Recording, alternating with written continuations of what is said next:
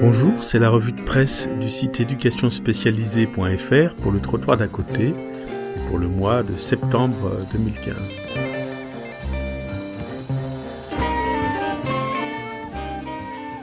Je propose pour cette revue de presse mensuelle de faire le lien entre d'un côté la directive ministérielle sur le séquencement des stages qui vient d'arriver. C'est en lien avec la loi du 10 juillet 2014 sur les stages qui avait imposé une limite maximale de six mois à la durée des stages, et un décret avait prévu une exception pour les diplômes de niveau 3. Mais cette mesure suspensible d'applicabilité, comme disent les textes, se termine en juillet 2016. D'où un problème majeur, que devient le stage long. La directive propose deux pistes au centre de formation. Soit faire le stage long à cheval sur deux années, soit réaliser le stage long dans deux organismes d'accueil. On nous dit que d'autres combinaisons sont envisageables. De mon point de vue, ces solutions euh, signent la fin du stage long et ouvrent l'ère des bricolages. Ces bricolages vont consister à saucissonner ce stage long. Parmi les bricolages, probablement, il y aura des stages centrés sur le collectif et ou sur le territoire, par exemple, débuter par un stage long de six mois, suivi d'un stage centré sur le territoire du, stage même ou sur les partenaires de ce, lieu de stage. Donc, on va suivre avec intérêt euh, cette nouvelle organisation, mais euh, ce que je voudrais dire, c'est que on voit bien qu'en imposant un quatrième stage, qu'on marie comme on voudra avec le stage long de six mois, on augmente en fait la, difficulté d'accès à l'alternance. C'est un obstacle à l'alternance et évidemment les étudiants qui vont être le plus en difficulté vis-à-vis de ce nouvel obstacle sont ceux qui ont le plus besoin de l'alternance ceux qui sont le plus loin des exigences du, marché du travail. Ceux-là vont être en difficulté pour trouver des stages, et on voit que des lois qui sont faites pour être protectrices, très souvent, eh bien, elles finissent par avoir des effets de ségrégation. J'en profite pour faire le lien avec euh, plusieurs articles euh, au, mois de septembre.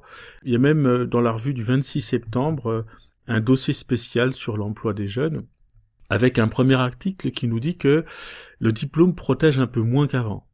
Hein, donc faire des études, les diplômés du supérieur, après trois ans après leur diplôme, donc ceux qui sont sortis juste après la, la crise de 2008, on voit ce qu'ils sont devenus, et bien trois ans plus tard, les diplômés du supérieur ont un taux de chômage de 13%.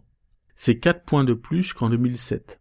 Et pourtant, le diplôme euh, demeure très protecteur parce que si ces diplômés du supérieur ont un taux de 13%, il est de 26% pour ceux qui n'ont pas dépassé le secondaire et de 50% pour ceux qui sont sortis du système éducatif sans diplôme.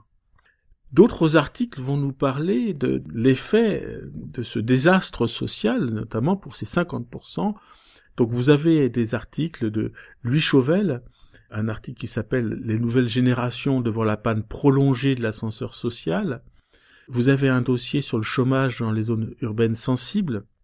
On voit d'ailleurs dans ces zones urbaines sensibles que, eh bien, elles finissent par tellement concentrer des difficultés sociales qu'on y trouve des difficultés finalement systémiques, c'est-à-dire on a un effet quartier auquel s'ajoute un effet origine et auquel s'ajoute l'effet échec scolaire massif. On voit là que on a un effet plus en plus net hein, de ségrégation sociale, avec quand même dans l'article de Luchauvel des propos inquiétants, c'est-à-dire que lui nous dit au fond tout ça ça remonte à 40 ans.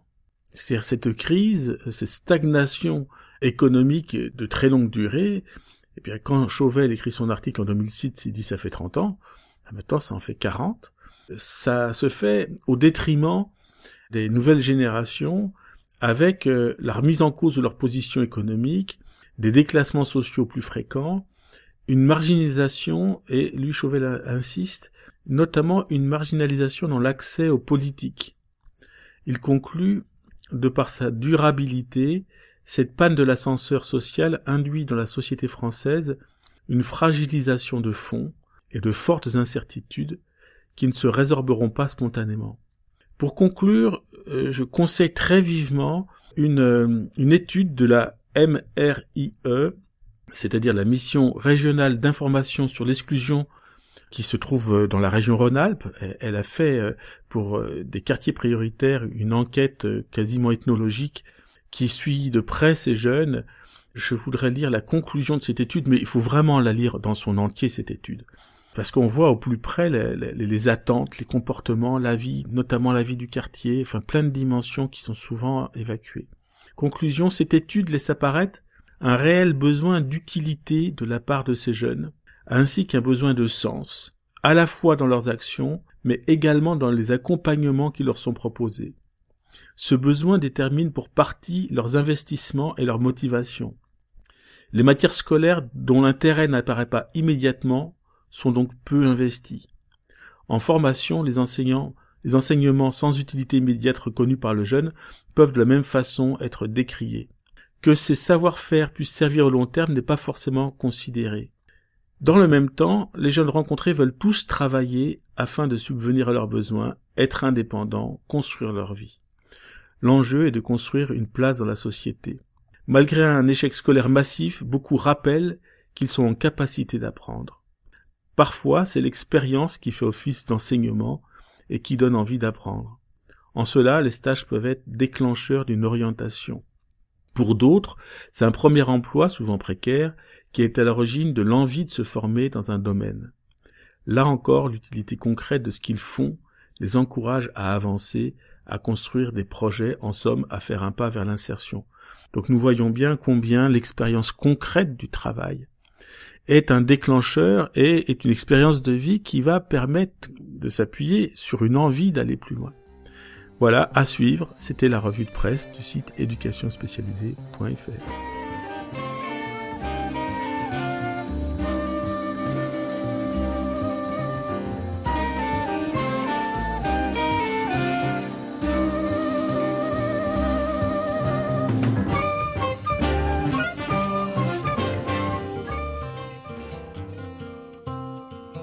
Vous écoutez le trottoir d'à côté.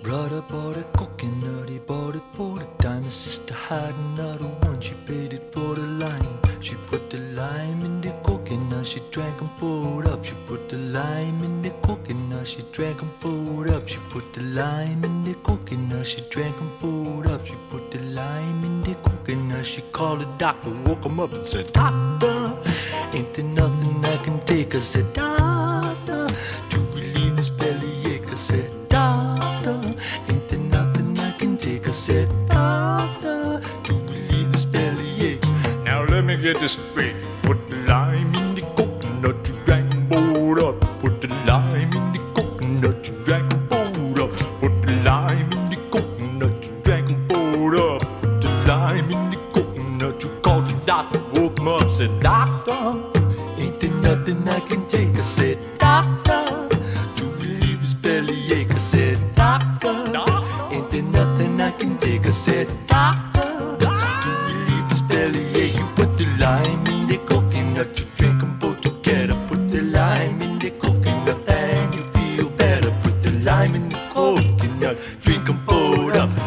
I'm in the coconut and call me in the morning.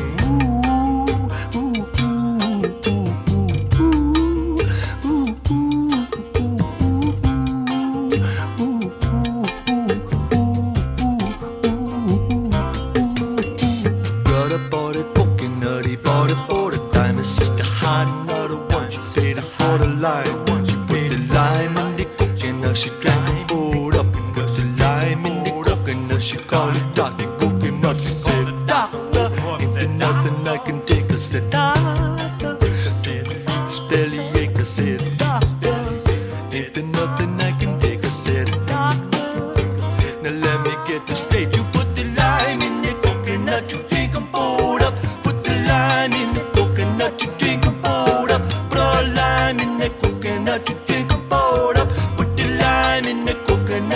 Just.